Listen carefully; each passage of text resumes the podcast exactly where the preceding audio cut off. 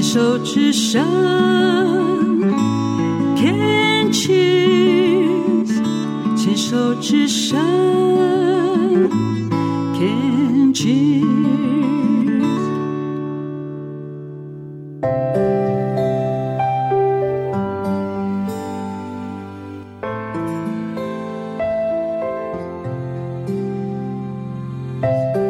牵手之声，暖暖新世界，我是 Sunny，欢迎继续收听节目第四个单元《朗读世界的爱》。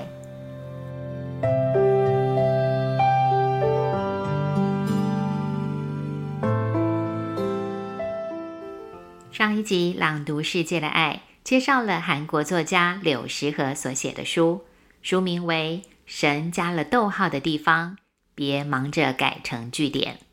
我实在太爱这个标题了。几个月前，在诚品书局的书架上，一看到这本书，手就自然而然地伸过去。当时心中的直觉是，这本书一定会有触动我的内容，因为书名就仿佛是我内在的指引，我的神在温柔提点我的话语。朋友们有过这样的经验吗？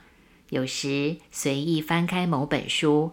你会刚好看到书中的某句话，为你当下的困顿解了套。有时捷运上坐在你附近的乘客，彼此交谈的对话内容，清晰的就在耳边，鼓舞着刚好灰心丧志的你。甚至是你抬头注视着月亮、星辰，一闪而过的念头，刚好给了你百思不解、想破头的答案。你或许认为是巧合。只是这有如老天爷在回答你问题的方式，我们可能得放下自我怀疑，才能将答案收进心里。许多的直觉也是如此，头脑解释不来，话语逻辑也说不清。我那天的直觉让我将这本书带回家，放在桌边，常常随意找一两篇来阅读，感受每个故事带给我的体会。点头如捣蒜，或者会心一笑的连接和共鸣，就是依随直觉带来的一种幸福。今天的单元要继续分享书中迷人的寓言故事《历史与岩石》，石字旁加上快乐的“乐”，碎石头的“砾”字。小石头跟大岩石发生了什么故事呢？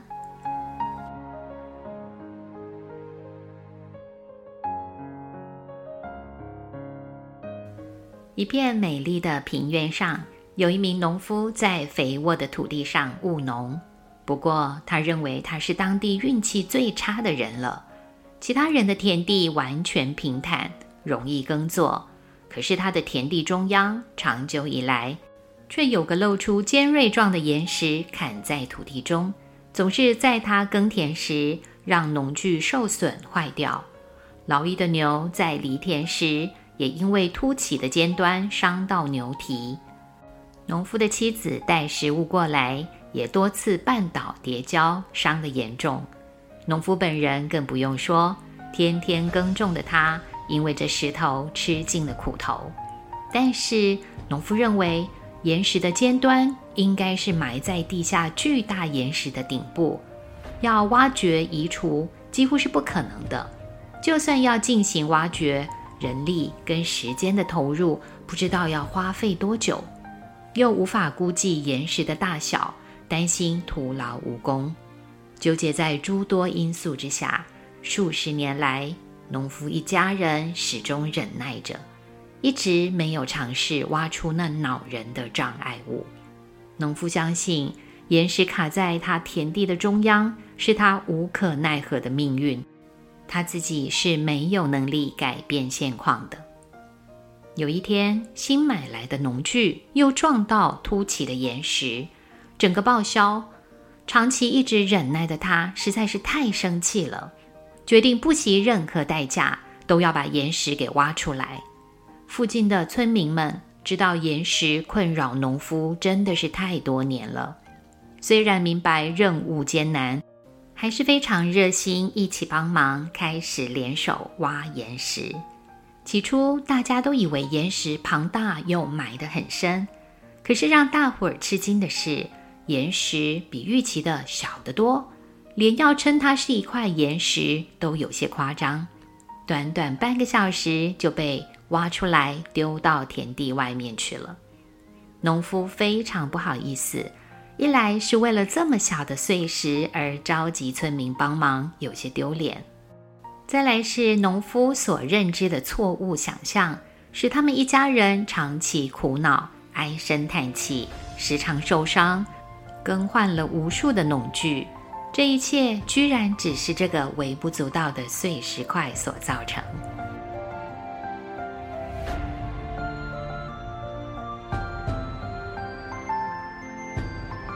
作者说，回避问题时，问题会变得越来越严重，威胁我们。可能我们会跟书中的农夫一样，把碎石块程度的问题以为是块大岩石呢。这的确是非常棒的提醒。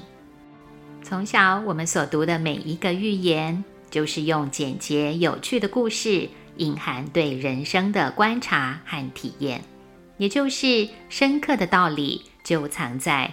篇幅精简的小小故事里，借小喻大，借古喻今，直接面对后，大家会明白自己的处境是在什么状态。无论结果发现是碎石还是巨大岩石，我们都能清楚思考，决定下一步要怎么走，应该会比不明就近来的舒畅自在多了。是碎石块有碎石块的处理方式。是大岩石，就会有大岩石的面对方法。困在回避问题的自我保护模式中，其实也很苦。过渡到直接面对，一定也是要让自己具足能量，准备好，带着勇气看见恐惧。我们很多时候都是在两者中来来回回。读完这个印度小故事的美丽提醒。我不禁在重读了两三次之后，思索着我对这个故事其他面向的观察，有了下面这个想象的画面：一片美丽的平原上，有一名农夫在肥沃的土地上务农。他认为他是当地运气非常好的人了。其他人的田地完全平坦，容易耕作，他能在这块平原上也拥有一个肥沃的土地。让他觉得很幸运。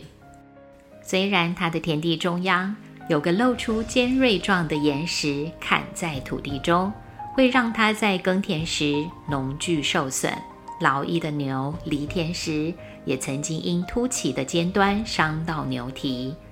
农夫的妻子提着食物过来，还绊倒多次，伤得严重。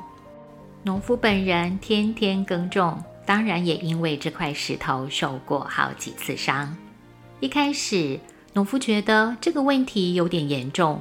不过，经过几次的经验之后，农夫认为，只要他采取妥善避开那个凸起石块的措施，避免人跟牛受伤，他照样可以拥有整片肥沃的田地，跟平原上其他村民一样，可以耕种，可以收成。可以供养他们一家的生活，这的确是一块值得他好好爱护、好好珍惜的良田。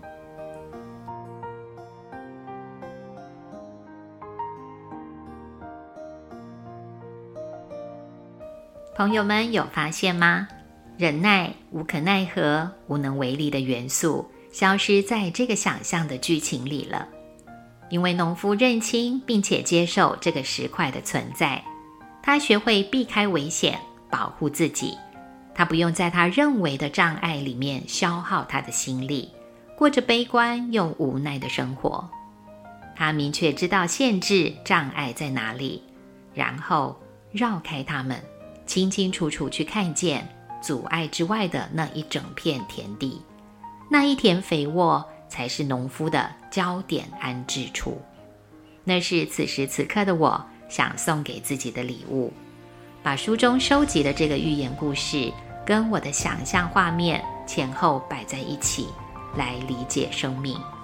我仿佛变身成为那个农夫，把人生剧本掌握在自己手里一样。我看见农夫有能力选择，就像现实中的我有能力选择一样。这个瞬间，我进行了一场内在的疗愈。这个疗愈是场景不用更动，大石块仍在，但我看得见石块周围那一大片肥沃。那是我可以耕耘享受的无限。把视角从石头挪到一片肥沃，这个动作提醒着我，我拥有的不只是那块大石头而已。谢谢您收听今天暖暖新世界的每一个单元，祝福大家平安，也愿每一位朋友每天都享受有选择权的生活。